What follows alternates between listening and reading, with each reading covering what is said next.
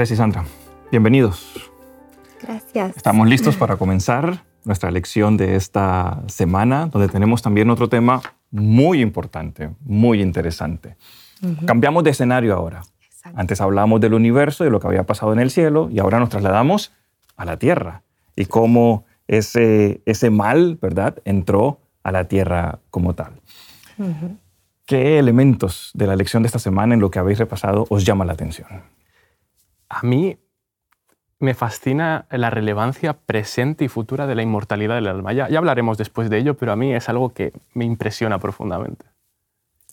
Y a mí me gusta cómo esta lección, ya con la muerte en este escenario, plantea la esperanza. Eh, hay uno de los textos que más me gustan de la Biblia y que creo que lo vamos a mencionar durante todo el trimestre, así que, eh, bueno, ya, ya, les diré cuál es, pero en ese texto eh, está mi esperanza, de 1 Corintios 15.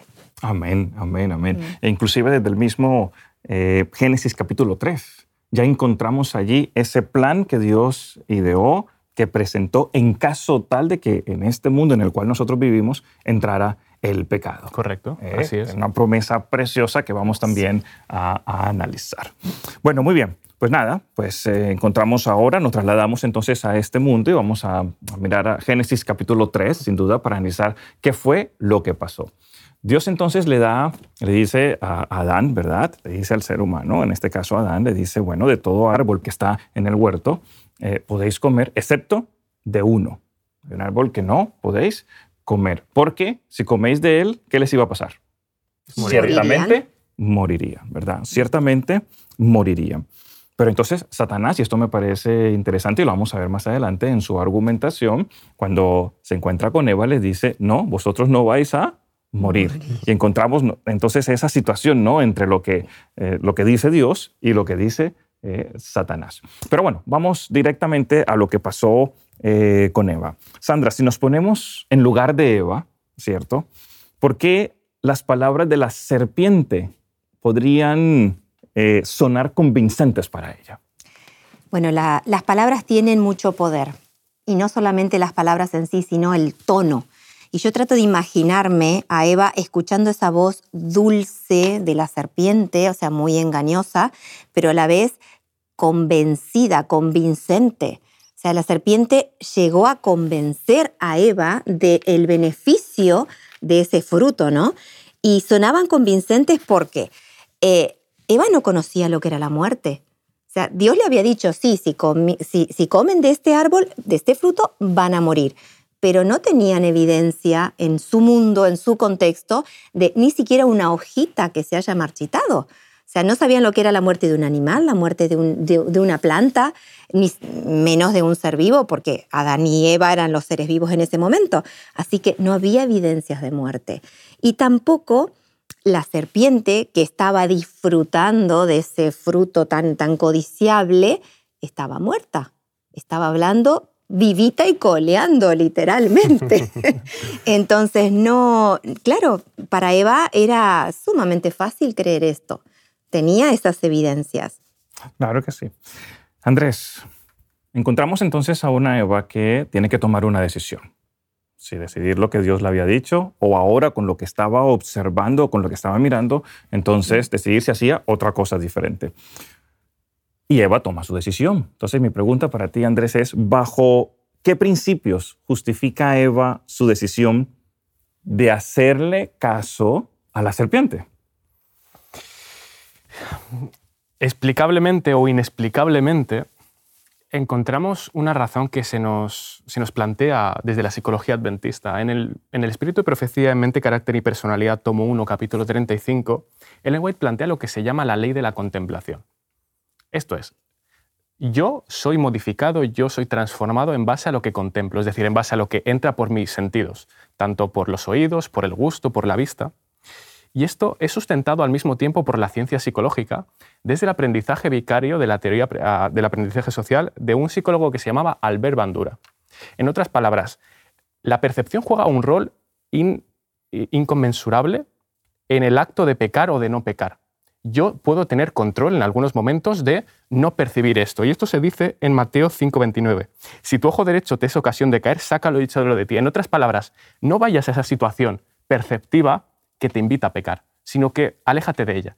Y eso es lo que tendría que haber hecho Eva para poder protegerse de esa tentación de, la serpiente. Eva conocía perfectamente lo que Dios le había, le había, dicho. O sea, de ese árbol, del fruto de ese árbol no vayas a comer. Y ahora aparece la serpiente, como decías tú, comiendo del fruto y de alguna forma diciéndole, mira, aquí estoy, estoy viva, ¿verdad? Y después entonces surge esa expresión de la serpiente que le dice, igual no vais a morir, es más, vais a ser como dioses. Exacto, qué interesante, porque la razón humana eh, aquí cubre todo. O sea, Eva dice, pero no, aquí está la serpiente viva, no murió. Pero qué importante, ¿no? La razón humana no es suficiente para evaluar las situaciones espirituales. ¿Mm?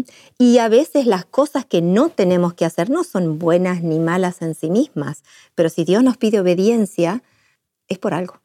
Y de ahí viene la, importancia, ¿verdad? Lo que mencionabas tú, Andrés, ahora de tener mucho cuidado con lo que nosotros vemos, con lo que nosotros observamos en televisión, en las redes sociales, qué tipo de temas o de tópicos son los que normalmente estamos viendo, ¿verdad? Y cómo eso puede hacer daño en nuestra mente y también en nuestro sistema de valores también, porque puede ir cambiando en lo que nosotros escuchamos, también en lo que nosotros leemos también, porque a veces, bueno, sí, podemos leer de todo y que no pasa nada. No, no, no, hay que tener cuidado porque ya Dios nos ha dado una, un lineamiento por el cual nosotros debemos seguir para cuidar nuestro cuerpo, para cuidar nuestra mente también. Y, Gabriel, no, no basarnos solamente en nuestro propio razonamiento, porque dice la Biblia, engañoso es el corazón. No, Realmente, el único en el que podemos confiar es en Dios, ni siquiera en nosotros mismos. Tenemos que agarrarnos a Dios eh, en todo, en cualquier momento. Así es, así es. Bueno, muy bien, hablemos un poco desde la perspectiva de la serpiente, ¿no? Acabamos de hablar eh, desde la perspectiva de Eva, ¿no? Y lo que Eva tuvo que razonar o qué decisiones tuvo, tuvo que tomar. Ahora vamos un poco más acerca de eh, ese esos argumentos que ya Satanás tenía preparado de, antemano. ¿Cuáles fueron, ¿Cuáles fueron esos argumentos o estrategias que Satanás utilizó, Andrés, para engañar a Eva? Porque claro, tuvo que presentar unos argumentos convincentes para intentar que Eva tomara una decisión diferente a lo que Dios le había dicho.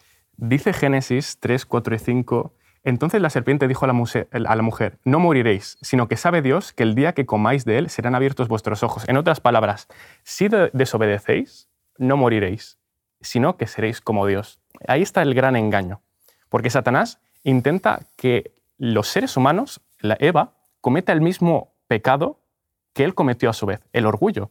Si, desobedecéis, les dijo, seréis como Dios. Lo que él quería ser como Dios. Qué interesante. Es interesante porque ah, desde un punto de vista psicológico, ah, la psicología adventista se plantea desde el modelo biopsicosocial espiritual como dice el pastor Roberto Auro. Pero la psicología científica echa, echa a un lado la parte espiritual y se plantea solamente modelo biopsicosocial sin lo espiritual. La dimensión espiritual es la única que nos permite ver al ser humano desde la perspectiva del conflicto cósmico. Si no tenemos esto, estamos ciegos ante el bien y el mal, ante esta gran guerra en la que estamos inmersos. Y ahora que decís, estamos ciegos, justamente eso es lo que le pasó a Eva en cuanto a sus sentidos. Ella eh, cegó el sentido espiritual y, no pudo obedecer a Dios porque sus, otros sentidos fueron eh, estimulados. Eh, por eso, porque ¿qué, tiene de engañosa la naturaleza del mal? Que apela a los sentidos, a la vista, a, eso que, es apetecible, a lo que huele rico, a lo que sabe rico, a lo que es suavecito, confortable. Bueno, eh, ahí está la naturaleza del mal. Apela mucho a nuestros sentidos porque son los que nos atrapan. Eh, y bueno, a Eva justamente eh, fue atrapada a través de los sentidos y a través de la observación personal. Sandra, permíteme un momento. Actualmente en nuestra era digital, la publicidad, las redes sociales, los colores, la posición de cada elemento en la imagen está bien estudiado para que capte totalmente nuestra atención y podamos hacer lo que aquellos quieren que hagamos. Tal cual. Saber esto, conocer esto es un primer paso para tener el control de nuestros actos. Así es, así es. Bueno, muy bien. Satanás entonces, de acuerdo a lo que encontramos nosotros en las Sagradas Escrituras, en Génesis capítulo 3, da una tremenda declaración a Eva. Y la declaración es la siguiente. No moriréis. No moriréis. Dios ya le había dicho ¿verdad? Adán en su momento que sí iban a morir si comían de esto. Claro, no era comer exactamente del fruto como tal, sino desobedecer la voluntad de Dios, desobedecer lo que Dios le había, le había dicho a ellos. Pero ahora entonces Satanás le dice, no moriréis, no moriréis. Andrés y Sandra, ¿de qué formas diferentes esta mentira, la de Satanás, la de no moriréis, se ha repetido a lo largo de los siglos? Un pequeño paréntesis, esa frase de, Satanás, no moriréis, dice Ellen White, que es, fue el primer sermón de la inmortalidad del alma que se predicó. Y que siguió a lo largo de, los siglos. A mí me gustaría tocar el presente y el futuro de la inmortalidad del alma. En el presente hay un estudio de la Universidad de Florida y también ah, bibliografía al respecto que dice que la inmortalidad del alma es la perspectiva basal en la que se basa el ser humano para acercarse, aproximarse a la muerte. Yo creo, ya de por sí de manera estándar, que mi alma es inmortal y que yo tengo una dualidad cuerpo y alma que la Biblia no recoge en ella. Pero es interesante porque mirando no solamente al presente, sino al futuro, nosotros vemos que la inmortalidad del alma sale en el conflicto de los siglos, como la doctrina que hará la unión, eh, el ligamento entre ah, el protestantismo apóstata y el espiritismo moderno. De tal manera que poco a poco la actividad demoníaca irá aumentando, aumentando y tiene una función clave que es la de introducir doctrinas erróneas que niegan la palabra de Dios. Y eso es algo que, que tenemos que estar muy alerta. Claro, claro, qué, importante. Es, como la rama central de la tentación y de ese arrastre que hace el enemigo hacia, hacia el mal, ¿no? Uf, qué interesante. Y bueno, y a lo largo de los, de, de los siglos, ¿no? Y de todo el tiempo, eh, que ha transcurrido, vemos que esta idea y este concepto de la inmortalidad del alma ya viene desde la cultura de egipcia, de la cultura egipcia, porque ellos practicaban la momificación, toda la arquitectura funeraria, preparaban a sus muertos con sales y, especies para que no se degraden, porque ellos creían que cuando estaba el, cadáver, el alma salía de ese cadáver y tenía que reconocer de qué cadáver salía. Estaban obsesionados. Obsesionados. Y ponían objetos en, las tumbas, ¿no? para que el alma reconozca y recuerde o relacione con vivencias de esa persona, porque ya el alma se separaba del cuerpo. Así es. Viene de la cultura egipcia. Después pasamos por los griegos, bueno, por toda la filosofía. Platón, ¿cómo, cómo aseguraba Platón que el alma es inmortal? ¿Mm? Eh, sí, y bueno, de ahí a la modernidad, las películas, lo que tú decías, ¿no? Las series, los juegos, todo lo que tiene que ver con el entretenimiento está teñido y plasmado de este concepto. Hay, hay una vida, hay algo después del, de, la muerte. Eh, estamos bombardeados por esta idea en, literatura en, y, bueno, y en un montón de prácticas que vamos a ir trabajando, ¿no? de, como ramificaciones de este gran concepto central de la inmortalidad del alma. Y llega al extremo de dibujos animados. No, mencionamos aquí nada en concreto, pero ah, entiendan que llegar a los niños a, poder plantearles esto de la inmortalidad del alma, y, eh, como decía, es, una perspectiva basal, es la perspectiva principal. Y eso está todo planeado por Satanás.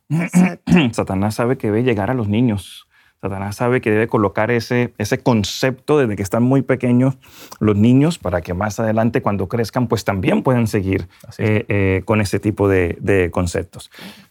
Nosotros hoy vemos, por ejemplo, eh, mucha gente ¿no? que que practica, especialmente en la parte, eh, en el Oriente, em, eh, diferentes em, religiones que conocemos como religiones mundiales, ¿no? como el hinduismo, eh, como el budismo, que este es un concepto central de sus creencias.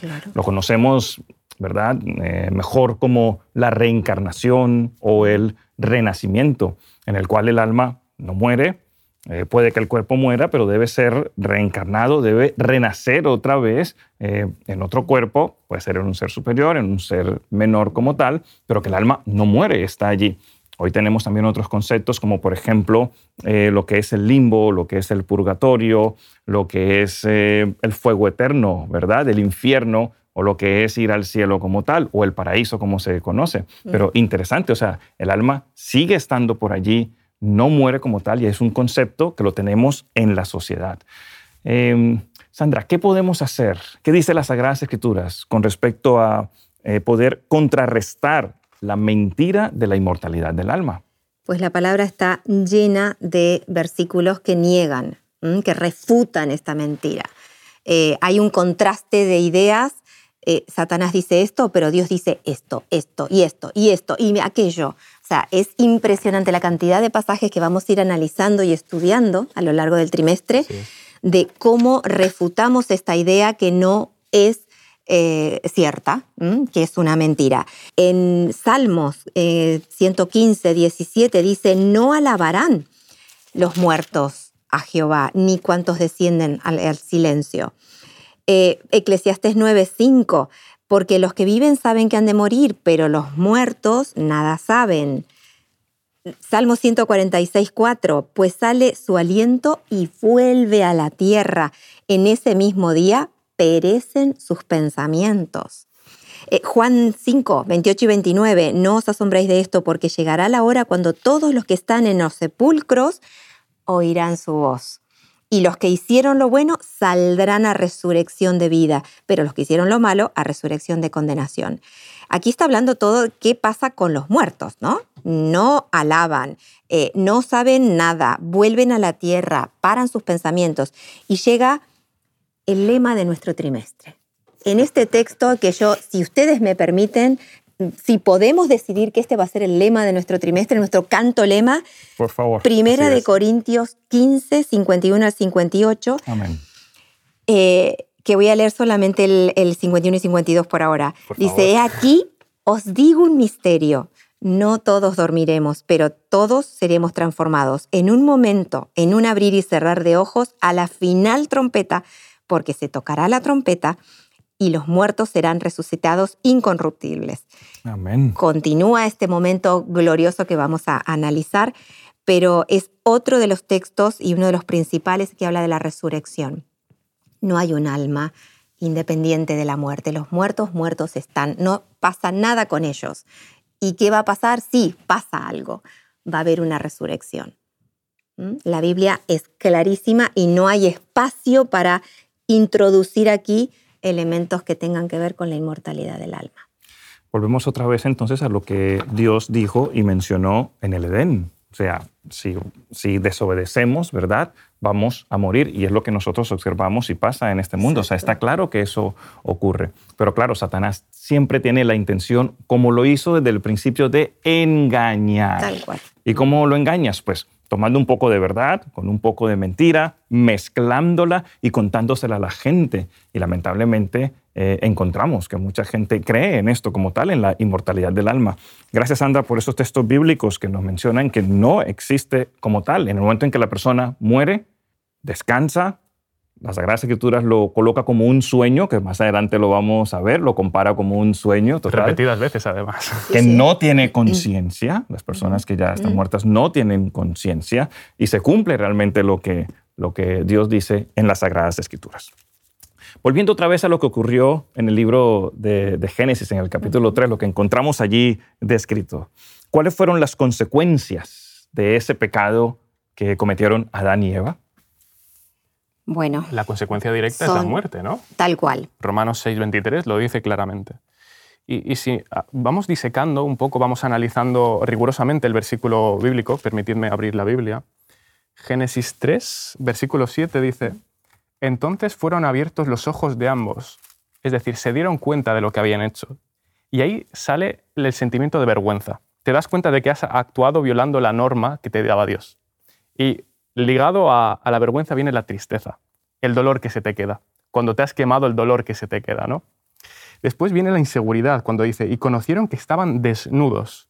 Y ahí entra la batalla por la autoestima, porque el ser humano, al ver que ha actuado mal, eso daña su autoestima. Y dice, ¿qué valor tengo yo ahora? Porque estoy desnudo, ya no tengo la gloria que me había dado Dios.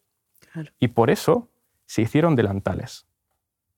Desde ese momento, nuestra autoestima hemos intentado recuperarla de alguna manera. Hemos intentado ponernos máscaras y máscaras y hemos intentado agarrarnos a, ídolos para encontrar el valor que antes teníamos con la gloria que se nos había dado. Y el cristiano tiene que responder, ¿dónde encuentra su valor? ¿Dónde encuentra su autoestima? ¿En el mundo? ¿En las cosas que le ofrece el mundo? ¿O en las cosas que le ofrece Dios? la autoestima del cristiano se tiene que basar en el sacrificio que Dios hizo por mí.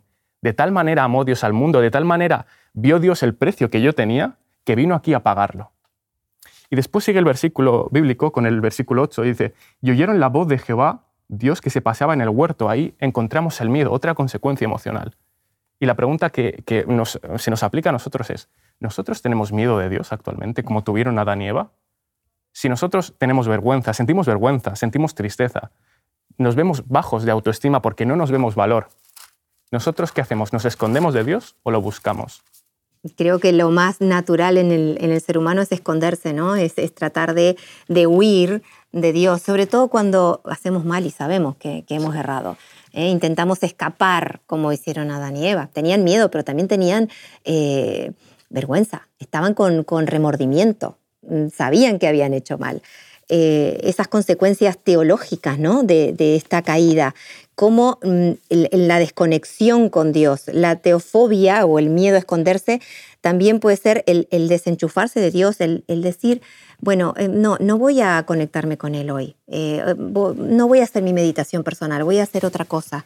O sea, ya no es miedo, pero tal vez es negligencia, es no, es no tomar tiempo para, para mi relación con Dios. Hay otras consecuencias, además de las emocionales, de las psicológicas y las teológicas, las físicas. Eh, el versículo 19 dice, em, con el sudor de tu rostro comerás el pan hasta que vuelvas a la tierra, porque de ella fuiste tomado, pues polvo eres y al polvo volverás. Naceremos con sufrimiento, viviremos con sufrimiento, con dolor, con cansancio y moriremos. Las consecuencias físicas. Y desde la perspectiva eh, de la mujer, permítanme que soy la única chica aquí, ¿eh? desde la perspectiva de la mujer, ¿cuántas veces nosotras nos hemos acordado de Eva? Con el tema del nacimiento de nuestros hijos, con todas las, eh, disfunciones que hay en el tema de la maternidad, eh, los abortos, la infertilidad, el no poder tener hijos. Entonces, nos acordamos de Eva varias veces. ¿eh? Las consecuencias físicas ¿no? de, de esta caída y también hay consecuencias ecológicas, como nuestro mundo está totalmente degradado, cardos, espinas, malezas, ahora en la actualidad eh, a causa de la mano del hombre, ¿no? Pero la naturaleza se, se iba a ver degradada por la entrada del pecado. Es interesante lo de la naturaleza, porque ahora nos parece bonito el otoño. Pero la primera vez que Adán y Eva vieron el otoño, oh, oh. depresión total, ¿eh? Depresión total. Yo creo que sí. Total, total. Hay un elemento que quiero destacar aquí y para comenzar a entrar un poco ya en esa parte de la promesa, ¿no? Eh, lo que dice el versículo 3 eh, de Génesis, en el, capítulo 9, ¿verdad? Y dice, pero Jehová Dios llamó al hombre y le preguntó, ¿dónde estás? Hmm. Sandra y Andrés, Dios buscando a Adán y a Eva. Dios ya sabía que ellos habían pecado, pero Dios no tomó esa actitud de, bueno, como ustedes han pecado, ya verán ustedes qué van a hacer. No, y es una aplicación preciosa para nosotros hoy, hace parte de esa promesa, que aunque nosotros pequemos, que aunque nosotros eh, hagamos mal, que aunque a veces no cumplamos la palabra de Dios, que a veces nos apartamos de la palabra de Dios y escuchemos más a Satanás que escuchar a Dios, Dios nunca nos abandona. Dios siempre nos va a buscar. Así estemos en el lugar más lejos, así hemos caído en drogadicción, en alcoholismo, así hayamos cometido el peor pecado que creemos que, hayamos cometido, que creamos que no tenemos perdón delante de Dios, la Sagrada Escritura nos muestra que Dios nos va a buscar, va a ir hasta el fin del mundo y nos va a ofrecer el perdón para rescatarnos. Qué hermoso. Qué bonito. ¿Vamos concluyendo? Claro que sí. El texto nos habla acerca de esa promesa bonita que nosotros encontramos. ¿Me podéis decir dos o tres frases con respecto a esa promesa que Dios tiene para nosotros de salvación para el pecado de este mundo? Bueno, la promesa está en Génesis 3.15, dice, pondré enemistad entre ti y la mujer, y entre tu simiente y la simiente suya, y ésta te irá en la cabeza y tú le herirás en el talón. Yo muchas veces leo la Biblia y como soy una persona nacida en la iglesia, tengo que reformular las frases porque las he oído desde pequeñito, de tal manera que puedan calar dentro de mí. Cuando dice pondré enemistad entre ti y la mujer, entre la serpiente y la mujer, yo lo he transformado en una promesa de esperanza. Cuando esa enemistad entre serpiente y mujer significa que Dios le da la promesa al hombre, confía en mí, y yo te alejaré del pecado en el que has caído. Es interesante porque el conflicto de los siglos, capítulo 31, dice textualmente, la gracia que Cristo derrama en el alma es la que crea en el hombre enemistad contra Satanás. Y qué bonito es pensar que aquello que a mí me gusta, que es el pecado, de manera innata, Cristo puede cambiar eso y poner enemistad entre yo y el pecado. De tal manera que eso podría ser un bonito motivo de oración ahora mismo, al, finalizar la, lección. Claro que sí. Claro que sí. Andrés, por favor, ¿puedes orar por nosotros para terminar la lección? Claro que sí. Vamos a orar. Querido Señor, te damos gracias porque somos personas que nos reconocemos avergonzados, con la autoestima por los suelos. Somos personas que están desnudas porque hemos caído en pecado, pero somos personas que tienen esperanza en ti y que sabemos que tú nos restaurarás a la gloria que una vez estuvieron Adán y Eva. Por eso te pido que actúes en nuestras vidas de tal manera que podamos ver esa gloria. En tu nombre hemos orado. Amén. Amén. Andrés y Sandra, qué bueno es saber que a pesar de que nosotros pequemos, el Señor tiene un plan de salvación precioso para nosotros. Quiere transformarnos y quiere que esa promesa sea una realidad, la promesa de la vida eterna. Amén. Muchas gracias por vuestras aportaciones. Que el Señor os bendiga y nos vemos la próxima semana. Nos vemos. Nos vemos. Te invitamos a tener una experiencia más allá del sábado, convirtiendo tu unidad de acción en una iglesia hogar, en donde la Biblia, la oración intercesora, la fraternidad y la testificación sean vuestro estilo de vida. Así experimentaremos un poder renovador en la iglesia y en el cumplimiento de la misión.